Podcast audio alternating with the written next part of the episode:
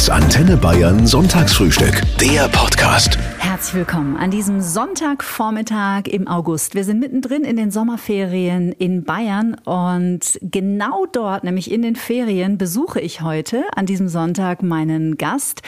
Ich freue mich ganz besonders über dieses Gespräch, nicht nur weil wir uns dieses Jahr schon mal digital begegnet sind, sondern weil auch ihr ihn hundertprozentig kennt. Er gehört, man sagt immer so schön, zu einem der bekanntesten Fernsehgesichter in unserem Land, aber dass er viel mehr ist als ein Fernsehgesicht, das werdet ihr über ihn erfahren. Ich sage herzlich willkommen, Ingo Nomsen. Ja, servus, schönen guten Morgen. Schön, dass du dir die Zeit nimmst. Vielen, vielen Dank, dass du deinen Urlaub ein bisschen unterbrichst. Wir freuen uns auf dich. Ich mich auch. Du bist gerade mit deiner Familie hier im oberbayerischen Alpenvorland, im schönen Murnau. Ja, für mich der schönste Ort der Welt. Ja. Das ist so nett, weil immer wenn man so denkt, die sogenannten Promis in Anführungsstrichen, die machen bestimmt nur Urlaub in Ibiza und Formentera an den Hotspots. Ist das hier ein Ort, du hast hier lange gelebt, ist das hier ein Ort, der immer noch was mit dir anstellt? Ja, total viel. Also das ist schon der Ort, der meinem Gefühl von Heimat mit am nächsten kommt. Ich bin in Nürnberg in Franken geboren, mhm. aber bin Zeit meines Lebens umgezogen, alle ein, zwei Jahre, weil mein Vater Bundeswehrsoldat war. Und wir sind 86 nach Murnau gekommen und das war, wir haben damals in Hannover gelebt, ein Schritt in eine andere Welt, die Berge im Blick, dieses bayerische Lebensgefühl, eine traumhafte Gegend, wahnsinnig nette Menschen.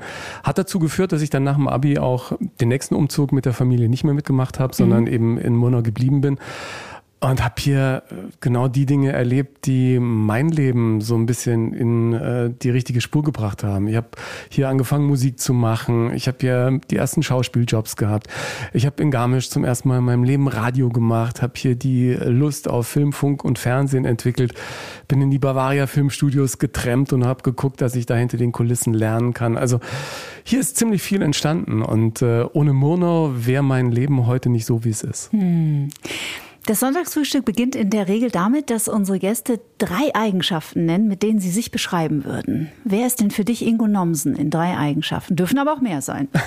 Ein immer noch verdammt netter Mensch. Äh, gut. Hoffe ich doch, obwohl mein Buch Hilfe, ich bin zu nett heißt. Aber ich, ich denke, ich komme mittlerweile sehr gut äh, damit klar und finde auch, dass dieses Nett ein, ein positiveres Image braucht. Mhm. Zum anderen jemand, der ähm, durchhalten kann. Mhm. Also ich glaube, äh, Durchhaltevermögen hat mich schon durch mein äh, Leben getragen und ein äh, sehr, sehr positiver Mensch, glaube ich, der einfach Gutes bewirken will und äh, Gutes in den Menschen sieht. Und ich glaube, das ist etwas, das unserer Welt so ein bisschen abhanden gekommen ist in vielen mhm. Feldern. Mhm. Du hast es gerade kurz in einem Nebensatz gesagt, dein Buch trägt den Titel Hilfe, ich bin zu nett. Das ist jetzt mittlerweile ja schon fast ein Jahr her, dass du das geschrieben hast. Dass ich es geschrieben habe, ist noch, noch länger, länger her. Also, dass ich genau. angefangen habe, ist jetzt, äh, boah, ist jetzt bestimmt drei Jahre her, dass ich das erste Konzept geschrieben habe und bis es dann einen Verlag findet und bis man es dann entwickelt und dann passieren im Laufe des Schreibprozesses auch so viele Dinge, die mein Leben nochmal komplett äh, verändert haben. Letzten Endes ist ja dann auch äh, der Abschied von meiner äh, Frühstücksfernsehsendung Volle Kanne einer gewesen, der sich im Laufe dieses Prozesses erst ergeben hat. Also Ah, es ist äh, verdammt weit weg auf der einen Seite mhm. und auf der anderen ist es natürlich äh, nach wie vor mein großes Thema. Mhm. Die letzten vier bis fünf Jahre standen bei dir voll im Zeichen der Veränderung. Für all diejenigen, die uns jetzt zuhören, die dir vielleicht noch nicht auf Instagram folgen oder vielleicht einfach gar nicht wissen, Mensch, was ist denn eigentlich mit dem Ingo und was machst denn du heute? Also das musst du nicht in einem Satz beantworten, weil ich weiß, es ist unglaublich Ja, wir haben ein bisschen Zeit jetzt. Ja.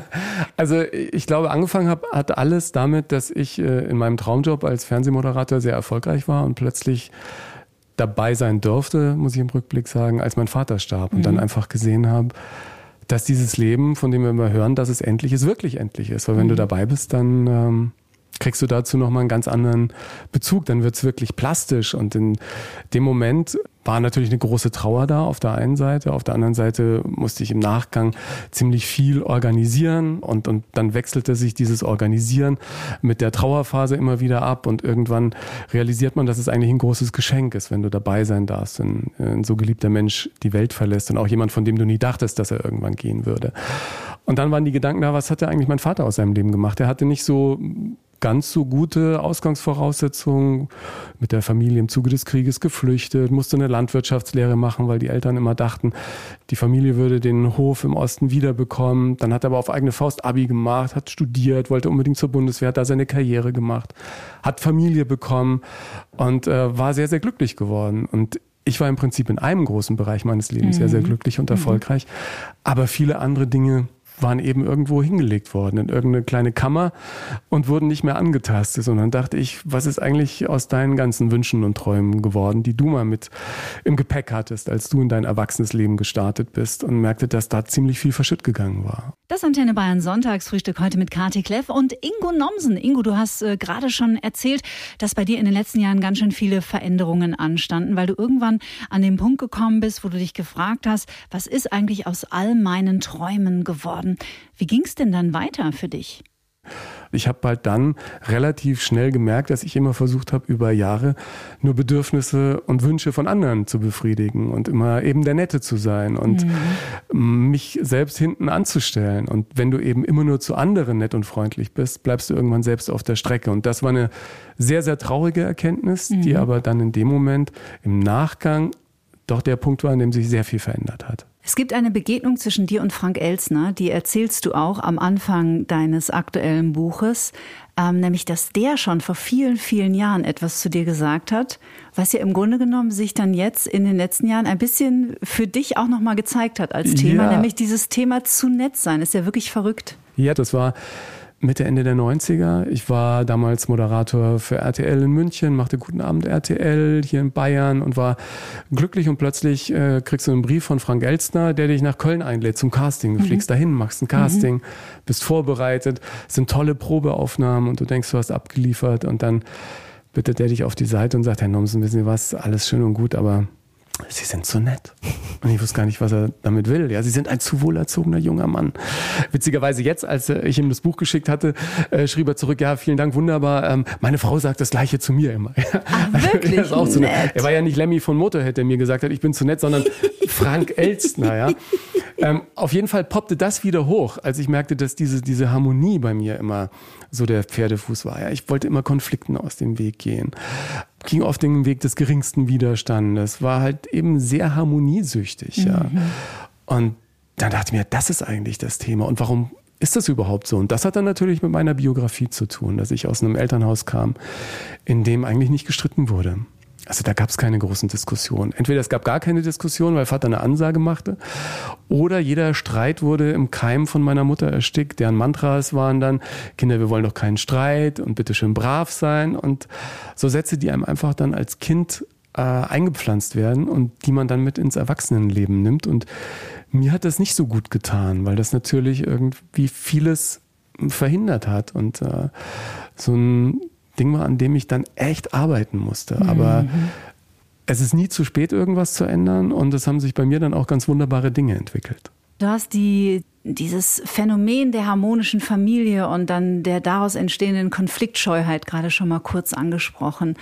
Musst du das immer noch lernen zu streiten und immer noch lernen zu sagen, nee, Moment mal, hier irgendwie bin ich nicht mit einverstanden. Na, ich bin natürlich viel besser geworden, mhm. weil äh, dieser für mich nicht ganz so einfache Weg der letzten Jahre natürlich viel bewirkt hat. Ich weiß heute relativ schnell, wann dieser kleine Wadelbeißer wiederkommt, der sagt, ja, ist doch egal und sag ja und Amen und geh und dann sie okay, nee, äh, eigentlich, eigentlich nein. Eigentlich nein. Du musst jetzt, du musst jetzt was sagen. Du musst jetzt was sagen. Ich kann es heute allerdings auch mit einer größeren Gelassenheit Super. und mit einer größeren Selbstverständlichkeit sagen. Und das bewirkt das beim Gegenüber, das auch gar nicht negativ ankommt, sondern dass der diese Form von Abgrenzung auch in Anführungsstrichen ertragen kann und versteht und weiß, warum ich was wie äh, anders sehe oder, oder gerne anders hätte und warum ich vielleicht sage, okay, Sie haben sich gerade noch in die Hand geschneuzt und mit der gleichen Hand mir mein Brot aus dem Regal gegeben. Ich hätte gerne Find ein anderes. So es ist irgendwie äh, nicht so, wie ich es gerne hätte. Und das ist dann okay. Und das war jetzt ein kleines, ganz praktisches Beispiel aus dem Alltag. Aber äh, früher war ich dann jemand, der dann eher gesagt hat, komm, ist doch egal. Ja, jetzt hat die zwar gerade mit dem Lappen irgendwie was abgewischt, aber die Wurst wird schon nicht schlecht sein, wenn sie die jetzt mit der gleichen Hand mhm. abgeschnitten hat. Ähm, heute mache ich das nicht mehr und das ist, das ist auch ganz okay. Und wenn man mit so Kleinigkeiten dann anfängt, und bei mir waren das wirklich sehr, sehr kleine Schritte, dann irgendwann kommt man halt auch im Leben dazu, die äh, großen Entscheidungen so zu treffen, wie sie einem selber gut tun und wie sie besser zu einem selber passen, äh, als dass man nur dauernd weiter versucht, die Bedürfnisse von anderen zu befriedigen. Hm. Jetzt bist du, lieber Ingo, zum ersten Mal Papa geworden vor zwei Jahren. Wie klappt denn das mit dem Streiten in deiner Familie? Ja, grundsätzlich muss ich ja sagen, dass ich wahrscheinlich vorher gar nicht dazu fähig gewesen wäre, eine vernünftige äh, Familienkonstellation am Laufen zu halten. Das ist ein, eben eine der vielen Konsequenzen, wenn man sich selber verändert, äh, verändert sich das ganze Umfeld. Mhm. Und äh, plötzlich war eben auch eine Ausgangssituation von mir aus da, die so eine Familie überhaupt äh, möglich gemacht hat. Und ich bin heute super glücklich, dass ich eben auf der einen Seite den Teil in mir habe, der sich arbeitsmäßig austoben kann. Also ob das jetzt Podcast ist auf Instagram. Ich habe jetzt dieses Jahr auch wieder angefangen, Fernsehen zu machen, mhm. äh, was äh, total schön ist, weil ich es aus einer ganz anderen Gelassenheit angehen kann als früher. Bei weitem nicht mehr so verkrampft bin und das hat auch sehr, sehr gut getan im Nachhinein. Ich meine, das ist ja die häufigste Frage, die ich bis heute gestellt bekomme. Wie kann man es nur äh, in Anführungsstrichen wagen, eine erfolgreiche Fernsehsendung nach 20 Jahren äh, ziehen zu lassen? Aber das hat alles irgendwie sehr, sehr gut getan und ich war ja dieses Jahr im Sommer auch bei Volle Kanne dann wieder zu Gast, mhm. was irgendwie auch nochmal für mich schön war, äh, dieses Kapitel ganz rund dann ähm, abzuschließen. Und ich genieße es jetzt eben auch so mit vollem Herzen Vater sein zu können. Mhm. Und das äh, erfüllt mich gerade sehr und gibt mir auch ganz viel Kraft, eben die anderen Dinge irgendwie weiter anzuschieben. Und ich versuche das ja auch anders zu machen, als ich das von zu Hause kenne. Mein Vater hat eben auch gearbeitet. Die Mutter war äh, für uns Kids zuständig und der kam abends nach Hause und hatte das Wochenende. Bei mir ist es so, dass ich äh, zwei bis drei Tage die Woche mich um den Kleinen kümmere. Und das ist total super, mhm. weil ich jetzt auch im Sommer immer wieder von Freunden gehört habe, ja, wir fahren jetzt mal in Urlaub und dann kann ich endlich mal mit den Kindern Zeit verbringen. Und ich denke mir immer, ja, ich habe äh, eigentlich fast jeden Tag Zeit mhm. mit meinem Kind. Und das ist natürlich irgendwie toll, gerade in den ersten Jahren, wenn man irgendwie so viel äh, mitnehmen kann. So anstrengend das auf der einen Seite ist, so schön ist es auf der anderen. Und glücklicherweise habe ich schon bevor ich, äh, wohne ja im Moment noch in Düsseldorf, beim ZDF den Vertrag nicht verlängert, habe mir ein Büro genommen unweit äh, unserer Wohnung und kann dann da auch arbeiten, ohne dass die ganze Zeit irgendwie ein äh, wild gewordenes Kleinkind durch die Gegend rennt. Wenn du deinen Sohn so anschaust, der ist jetzt zwei, wie viel erkennst du von dir in ihm?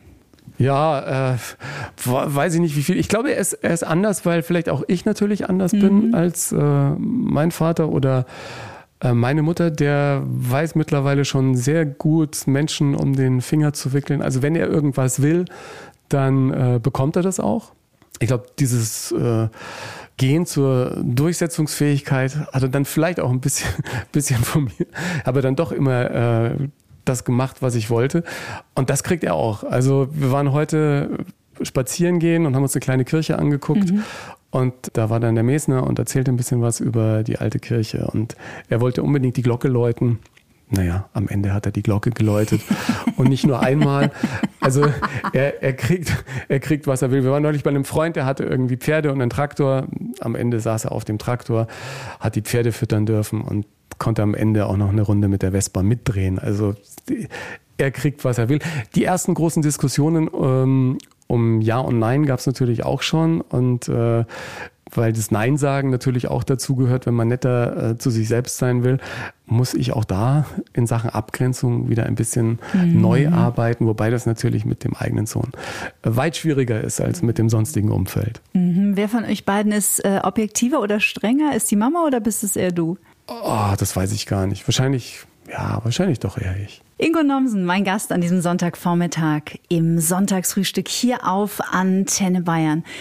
Ich wusste natürlich nicht, dass du schon Stand-up-Comedy machst oder auch gemacht hast. Und zwar, liebe Antenne Bayern-Hörer, nicht einfach irgendwo in Bayern auf einer Bühne, sondern nein, wenn dann gleich nach New York. Ah, das war ja auch eine glückliche Fügung, ja. Ja, trotzdem, das muss man sich ja auch erstmal trauen. Ja, an Trauen hat es ja bei mir nie gemangelt. Also äh, ich bin ja schon als äh, 16-Jähriger nach München getrennt und habe mich da irgendwie an irgendwelchen Türen vorgestellt als Schauspieler oder Produktionsmitarbeiter, zumindest möglicher Produktionsmitarbeiter. Hat ein paar Jahre gedauert, bis ich das erste Praktikum bekommen habe. Aber das heißt, dass ich vorgestellt habe, hallo, ich bin Ingo, ja, hallo, ich, bin, der Ingo, nächste, ich würde hier gerne mitarbeiten. Also ich bin hier nächster Produktionsmitarbeiter. Und als äh, Kaffeekochender Praktikant im Hintergrund habe ich mir gedacht, wenn der Schauspieler jetzt gegen die Wand läuft, ich könnte den ich Text mach den auch. Job. Amerika war aber in der Tat irgendwie ein groß, einer der großen Träume, die bei mir so ein bisschen auf der Strecke blieben und die wieder hochpoppt nach dem Tod meines Vaters. Und ich habe mich auch nie getraut, irgendwie vier Wochen Urlaub zu nehmen. Ich habe ja quasi Zeit meines Lebens meines Arbeitslebens immer gearbeitet. Also mhm. ich habe als 14-jähriger Zeitungen ausgetragen und sobald ich Abi gemacht hatte, immer irgendwie gejobbt, ja. Ob mit Gitarrenunterricht, Zeitungsaustragen oder sonstige Geschichten. Und ich dachte natürlich auch, nachdem ich meinem Traum beim Fernsehen so nahe gekommen war, wenn ich jetzt vier Wochen in Urlaub gehe, dann kommt der nächste große Job und der geht mhm. an dir vorbei. Und das war aber dann auch so, als ich angefangen habe, mich um mich selbst wieder zu kümmern, dass ich dann gesagt habe, komm, du musst mal gucken, dass du dir deine Träume erfüllst. Ich habe mein erstes Buch geschrieben, bin das angegangen, habe mir die Zeit genommen. Ich habe gesagt, jetzt nehme ich mal vier Wochen Urlaub und gehe nach New York. Habe das dann gemacht, mir eine Wohnung genommen und wollte einfach mich mal reinfallen lassen in diese Welt des Entertainment. Das ist ja die Hauptstadt all dessen, was man Showbusiness nennt.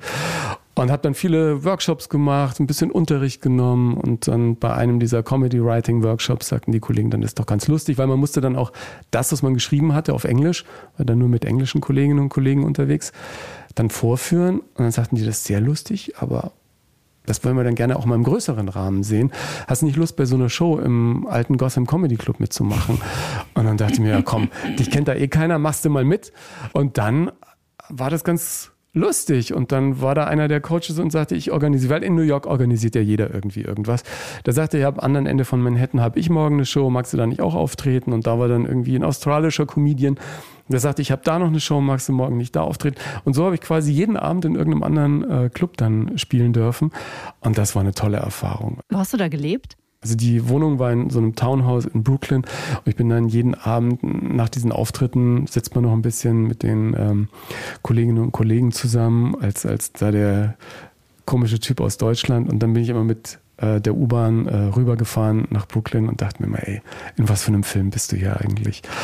Und das war total toll. Und, und mit diesem Spirit, was nicht alles im Leben passieren kann, wenn du plötzlich offen dafür bist und mhm. was für mhm. Türen sich plötzlich öffnen können, wenn du eben die Bereitschaft dazu signalisierst dem Leben. Diese Erfahrungen in New York, in der Wiege ja wirklich der Stand-up-Comedy, muss man echt sagen, diese Erfahrungen zu machen. Ich habe vor drei Jahren äh, Michel Mittermeier mal gesehen im Comedy Cellar. Ja, den kennen da natürlich alle. Genau. Weil der so die Blaupause ist des Deutschen, der darüber geht. Ne? Genau, ne? aber was ja auch total nett ist, weil die Amerikaner, die im Publikum sitzen, die haben natürlich überhaupt keine Ahnung, wer der Typ ist aus The German Guy. Ja, aber so, das ist ja ne? eigentlich das Gute, ne? genau. dass du da sozusagen als äh, weißes Blatt Papier auf ja. der Bühne stehst und entweder es ist lustig und jemand lacht oder es lacht halt keiner. Ne? Ja, ja, genau. Und das ist natürlich dann cool, wenn du vor den Club gehst und dann stehen da alle und dann kommen Leute raus und sagen, ey, funny, you yeah. nailed it. Ja, yeah, you nailed it. Yes, so, danke. Ja.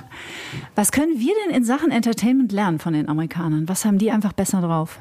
Ah, ich glaube gar nicht, dass die so viel besser drauf haben. Ich glaube einfach, dass die einfach machen. Ja? Mhm. Und dass es da auch nicht diese Kultur gibt, die immer sagt, ja, was will denn der oder die jetzt in dem oder dem Metier, sondern ich habe da in Drehbuchworkshops äh, die Hausfrau aus Alabama genauso kennengelernt wie diejenige, die gerade irgendwie für HBO eine Doku-Serie geschrieben hatte oder den letzten Hollywood-Film für Kevin Bacon. Da ist halt jeder zu allem fähig. Also ich habe da Anwälte kennengelernt, die nebenbei Musiker managen, es gibt Modedesigner, die Comedy machen und jeder kann alles machen. Und zumindest mhm. darf er alles ausprobieren. Und jeder sagt, ey, ist ja cool, dass du das probierst. Weil ich dann immer gesagt habe, als mich jemand gefragt hat, ob das jetzt in irgendwelchen Schauspielseminaren war oder beim Drehbuchwriting oder Comedy-Geschichten, was machst denn du? Eigentlich bin ich Moderator aus Deutschland. Dann sagt ah, jetzt machst du Comedy. In dem Drehbuchseminar sagt die Frau äh, aus Hollywood zu mir, ah, und jetzt schreibst du Drehbücher. Und ich sagte, naja, mal gucken. Ich will zumindest mal lernen, wie man es macht, ja. Aber für die war immer klar, wenn man irgendwas angeht, dann kann man es auch machen. Mhm. Das ist ja jetzt nicht so der Grundgedanke, mit dem du in Deutschland ins Berufsleben geschickt wirst, sondern das ist ja, oh, mal gucken, ob du überhaupt das Rüstzeug dafür hast und so. Ich frage mich, ob das in Deutschland bei uns nicht auch ein bisschen dem Glaubenssatz geschuldet ist, Schuster, bleib bei deinen Leisten. Der fiel mir gerade ein, als ja, ich ja, dir genau, zugehört das, das fasst ja im Prinzip ganz gut zusammen. Ich glaube allerdings, dass es in Deutschland genauso möglich ist, alles Auf Mögliche zu machen. Fall, auf also jeden ich, Fall. Ich glaube, es gehört äh, wahrscheinlich da auch ein gewisser Grundwille dazu, eine gewisse Abenteuerlust. Und ähm, ich merke total, dass man dafür natürlich ein bisschen Mut braucht. Aber dieser Mut, zumindest wenn ich jetzt für meine Entwicklung der letzten vier, fünf Jahre spreche, hat sich bei mir so unfassbar äh, gelohnt. Was hast du noch so alles Tolles gemacht? Du bist in Frauenkleider geschlüpft. Ich habe ja dieses Jahr auch bei Viva la Diva mitgemacht, so einer RTL-Show, was ich früher wahrscheinlich nicht gemacht hätte. Jetzt war so, ey, das passte so in diese Abenteuerlust, da einfach mal auszuprobieren, wie das ist, so als, als Drag Queen. Und das war total, war total toll. War eine, auch eine sehr, sehr tolle Erfahrung. Kriege ich heute noch äh, Post und, und Mails von Menschen, die in dem Metier auch beruflich unterwegs sind und die da große Diskriminierung erfahren und die mhm. dann gesagt haben, echt toll, dass sich da ein paar Jungs auf die Bühne gestellt haben und gesagt haben, hier, das ist, das ist Kunst, das ist äh, eine Welt, die es lohnt, mhm. mal zu entdecken. Wie schwierig war das mit den High Heels und den hohen Das war ehrlich gesagt, ich war der Dümmste, weil ich natürlich die höchsten High Heels hatte. Äh, meine Größe, Absätze, welche Schuhgröße hast du? Ich habe Größe, ja, so um die 45. Okay, Kommt immer ein bisschen ja. drauf. Okay. Mein, mein rechter Fuß ist witzigerweise einen halben Zentimeter länger als der linke. Aber das hat mit den High Heels irgendwie ganz gut funktioniert. Training war natürlich ein Problem. Einmal hatte mein Kleiner die zu Hause gesehen und sagte, Mamas Schuhe. So, ja. Ich habe sie dann immer mit ins Büro genommen und äh, abends, wenn ich irgendwie meinen Podcast geschnitten habe oder so, dann mal die Schuhe angeschnallt und bin mal den Bürogang auf und ab gelaufen. Das Training war äh, nicht ganz so ohne. Vor allem, ich hatte äh, in Düsseldorf im Wohnzimmer keine Vorhänge. Und wenn du dann abends trainierst, musst du immer gucken, dass alle Fenster gegenüber irgendwie dunkel sind, nicht, dass mhm. dich jemand sieht und auf komische Gedanken kommt. Ja. Dürfte ja auch keiner wissen. Das war die größte Herausforderung im Vorfeld, weil man ja sozusagen als Jury da erkennen musste, welcher Mann hinter welcher Dragmaske steckt. Aber das Laufen auf den Heels war ein echtes Erlebnis. Vor allem, ich habe Krämpfe an Stellen bekommen, da wusste ich vorher gar nicht, dass ich Stellen hatte. Ja. ja. Auch unter den Fußballen ist ja, ganz ja. schön. Hölle, ja, echt Hölle. Aber ein gutes Training. Irgendwie fünf Wochen, glaube ich, habe ich da ordentlich trainiert. Und bei der, bei der Aufzeichnung der Show war in Holland, äh, ja auch unter strengsten Geheimhaltungsregeln, äh, sagten dann die ganzen Kollegen, die dabei waren, das sind aber echt hohe High Heels. Ich habe gleich gesagt, ich mache mit, aber solche High Heels kommen bei mir nicht in Frage. Die hatten dann alle so dickere Absätze. Ne? Mhm. Und du so, ah, okay, ich wusste nicht, dass das eine Option ich bin ist. Zu nett, bin zu nett für sowas. Ich. Äh, mache das. Äh, fürs Fernsehen macht man Dinge, die würde man im Privatleben nicht machen. Einblicke heute Vormittag in das Privat- und Berufsleben von Ingo Nomsen. Ich freue mich sehr. Du hast ja schon ein bisschen was erzählt, was du momentan so machst in deinem Leben. Es gibt einen Bereich, der finde ich auch ganz schön passt in diese Befreiung deines Selbst. Also, naja, das hört sich so groß an, aber, aber es ist, ist, ja in der Tat auch so. Ne? Ist das, riesig. Also im Prinzip komme ich mir manchmal so vor, als hätte ich so eine alte Schatzkiste geöffnet, Ja. über die ähm, meterhoher Staub gewachsen war und in den letzten Jahren hätte sich der Staub so ein bisschen äh, abgesetzt und dann kam ich und habe da ordentlich dran gerüttelt und dann Dinge wieder ausgepackt, die längst vergessen waren. Ja. ja, weil über 20 Jahre ZDF, wie lange hast du volle Kanne gemacht? Ja, 20 Jahre. 20 also gut Jahre. 20 Jahre, ne? Von, von Oktober 2000 bis äh, Ende 20, 2020. Und das ist ja immer ein zweischneidiges Schwert, weil auf der einen Seite ist es natürlich wahnsinnig viel Sicherheit, wahnsinnig Komfortzone. Ja, aber auch wahnsinnig gebunden. Ne? Du hast Genau, keine Zeit für irgendwas, irgendwas anderes. Es fühlt sich schon so weit weg Mhm. an. Dabei ist es jetzt gut eineinhalb Jahre her. Ja? Äh, Es ist so wie so ein anderes, ähm, anderes Leben. Ja? Mhm. Weil da mein Leben natürlich mega durchgetaktet war. Also drei Wochen im Monat jeden Vormittag die Sendung, du denkst in der Sendung, du lebst in der Sendung, sitzt jeden Tag irgendwo und liest alle Zeitungen, alle Zeitschriften, guckst, dass du immer up to date bist, äh, lernst jeden Tag tolle Leute kennen und hast aber eigentlich kein Privatleben mhm. mehr. Und all die Dinge, die auch so viel Spaß machen, wie Veranstaltungen moderieren oder irgendwelche äh, großen Preisverleihungen, das findet dann so in Anführungsstrichen nebenbei statt. Ja? Und du wirst dann nachts äh, um halb vier von irgendwelchen Fahrern, die dich freundlicherweise nachts noch aus irgendeiner Stadt in Deutschland wieder nach Hause fahren, vor der Tür ausgespuckt, legst dich ins Bett, um sechs klingelt der Wecker und dann geht's wieder äh, zu volle Kanne. Das ist wie so ein Hamsterrad, das mir dann auch zeitweise echt äh, nicht gut getan hat. Mhm. Ne? Immer an freien Tagen habe ich dann Chips, Eis und Schokolade in mich reingestopft und hatte dann so, so auch so Frustmomente, wo ich am Anfang gar nicht wusste, äh, wo ich mit denen hin soll und woher die kamen, weil ich hatte ja eigentlich alles, ne, was mhm. ich je mhm. wollte. Also mhm. war ja genau da gelandet, wo ich hin wollte. Jetzt hast du schon ganz viele neue Weichen gestellt, bist Vater geworden, hast geheiratet. Und jetzt? Ja, ich bin sehr gespannt, was in meinen ganz persönlichen Schubladen noch alles liegt äh, über die nächsten Jahre. Also im Moment bin ich ja noch damit beschäftigt, das zu sortieren, was ich wieder ausgepackt habe. Mhm. Ja. Und das ähm, macht einen großen Spaß. Was mir manchmal noch im Wege steht, ist dieser Hang zum Perfektionismus, der immer alles perfekt machen will, der immer alles erst richtig durchdacht und, und richtig äh, aufgeschrieben und so mit dem Lineal nachgemessen und dann geht's los. Nee, man muss einfach öfter mal raushauen.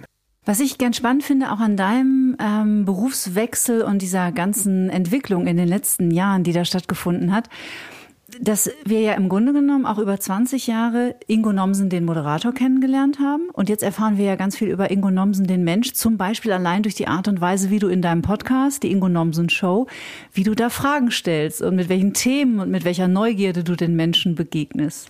Ja, aber ich glaube, das hat man, wenn man meine Fernsehshows geguckt hat, auch spüren können, mhm. was da für ein Mensch dahinter steckt. Weil ich denke ja, wenn man sich als Moderator immer nur hinter so einer Figur versteckt, dann wird das auf Dauer und über die Jahre ziemlich anstrengend, ne? wenn ja, du immer sehr. versuchst, jemand zu sein, der du nicht wirklich bist. Das Schöne ist natürlich bei all den Dingen, die jetzt nicht in so ein Fernsehformat äh, gepresst sind, kannst du natürlich einfach machen, was du willst, ja. Und mhm. das ist natürlich dann das Schöne, dass ich mir heute in meinen Podcast oder auf Instagram, wenn ich da mal einen Talk mache oder so, einfach Menschen einladen kann, die mich interessieren. Konnte ich natürlich beim Fernsehen auch, aber da bin ich natürlich völlig unabhängig und das ist ganz schön. Das heißt, da ist dann auch mal im besten Fall jemand dabei, den, sage ich jetzt mal, keine alte Sau kennt. Den kein aber, Schwein kennt. Aber der, ja. aber der Nein, einfach das, was zu sagen ja. hat. Ne? Und das ist ja ganz toll und auch total wertvoll. Ja, ne, ich versuche einfach ganz eigennützig mir auch Leute einzuladen, die mich persönlich ein bisschen weiterbringen. Das ja, super, mache ich genauso. Ist, ne? Ich mache für Antenne Bayern auch einen Podcast. Das ist ja genau, genau dasselbe, klar. Ja, da war ich auch zu Gast, was übrigens auch genau. äh, eine äh, tolle Geschichte war. Also von daher ist äh, meine Entwicklung einfach nur sehr, sehr äh, positiv. Ja. Ich äh, fühle mich viel freier und witzigerweise ist es nicht nur auf das Innere begrenzt, sondern auch, auch äußerlich. Ich gehe jetzt auch nach Berlin, mhm. was ich sonst wahrscheinlich auch nicht gemacht hätte weil ich ja jemand bin, der dadurch, dass er in der Kindheit sehr viel umgezogen ist, immer eine ganz enge Beziehung zu den Orten hatte, in denen er gelebt hat und am besten nie umgezogen wäre. Mhm. Also ich hatte jahrelang noch eine Wohnung in München, obwohl ich eigentlich die meiste Zeit in Düsseldorf gearbeitet habe. Ich hatte jahrelang in Murnau noch ein Zimmer, obwohl ich da eigentlich nur eine Nacht im Monat geschlafen habe. Weil mir dieses einen Schnitt machen und dieses Servus sagen zu irgendeiner vertrauten Umgebung total schwer fiel. Mhm. Und das ist jetzt ein bisschen anders. Wahrscheinlich auch, weil ich natürlich mit der ganzen Familie gehe. Ne? Da nehme ich natürlich mein ganz persönliches Zuhause einfach mhm. wieder mit. Lieber Ingo, wir sind kurz vor Schluss und eigentlich verraten unsere Gäste in diesem Sonntagsfrühstück am Ende noch ein Geheimnis über sich, was niemand weiß. Ich bin ähm, jemand, der sein der sein Geld nicht raushaut. Mhm. Auf der einen Seite und auf der anderen, ich weiß nicht, ob ich das schon mal irgendwie verraten habe, ich würde also wenn mich keiner zurückhalten würde, wahrscheinlich würde ich immer, wenn ich kurz Zeit habe, beim Durchseppen auf irgendeinem Home-Shopping-Sender hängen bleiben und würde alles an Küchenhelfern zusammenkaufen, was es da gäbe. Weil die von der, von der Waschmaschine im Eimer, äh, die, die Handwaschmaschine bis zu irgendwelchen komischen Messersets oder so. Ich würde alles, was zu Hause, also gerade was in der Küche hilft, irgendwelche Hobel oder so, ich würde Eismaschinen, ich würde alles kaufen, ja. Ich würde alles kaufen. Jetzt gerade sind wir dabei, äh, zu Hause auszusortieren für den Umzug nach Berlin und was da alles an nie benutzten ähm, Kuriositäten in der Küche rauskommt. Irgendwie, ich habe so ein Ding, da kann man Sushi-Quadrate pressen. Geil. Ich habe mir mal irgendwann gekauft. Also beim, beim Homeshoppen habe ich noch nie was bestellt, aber würde gerne. Irgendwas Innerliches hält mich da zurück. Wahrscheinlich würde es sonst zur Sucht werden. Aber die habe ich mir irgendwann mal in so einem Küchenladen besorgt, weil man da angeblich ganz tolle Sachen damit machen kann. Ich habe es nie benutzt. Mhm. Es landete jetzt auch in der Kiste. Ähm, wir stellen immer so eine Kiste an die Straße und da steht drauf zu verschenken. Alles kaum benutzt, stimmt dann auch in der Regel. Und meistens sind die Sachen ruckzuck wieder weg. Also falls da draußen irgendjemand ist, der in Düsseldorf eine, eine, eine quadratische Reispresse mitgenommen hat, bitte mal ge um gelegentliche Meldung per Instagram, was damit passiert ist. Das würde mich sehr interessieren. Ich bin ein Küchengeräte-Fetischist. Super nett und schöne Geschichte zum Schluss. Ich danke dir sehr. Wer mehr über dich erfahren möchte, wer dich mehr begleiten möchte, der folgt dir auf Instagram. Gibt es Tourtermine denn schon dann jetzt für die, für die nahe Zukunft? Also es gibt jetzt ein paar Termine, die äh, sich aber teilweise auch wieder verschieben, weil mhm. ist es momentan echt äh, immer noch ein bisschen unberechenbarer, mhm. was das Live-Geschäft angeht. Wir versuchen jetzt mit Hilfe Ich bin zu nett ein paar Lesungen auf die Beine zu stellen, mhm. auch hier in Bayern, auch äh, in Murnau. Aber das wird wohl noch ein bisschen dauern. Ähm, einfach die Augen und Ohren offen halten und äh, wir sehen uns im Netz. Danke, dass du dir die Zeit genommen hast, mitten in deinen Ferien. Sag der Familie ganz liebe Grüße und von Herzen alles Gute. Oh, ich habe mich sehr gut erholt in diesem Frühstück. Jetzt muss ich mich wieder um ein wild gewordenes Kind kümmern. Schönen Sonntag allen. Servus. Tschüss. Das Antenne Bayern Sonntagsfrühstück. Der Podcast. Jede Woche neu. Jetzt abonnieren oder folgen für mehr spannende Gäste und entspannte Gespräche.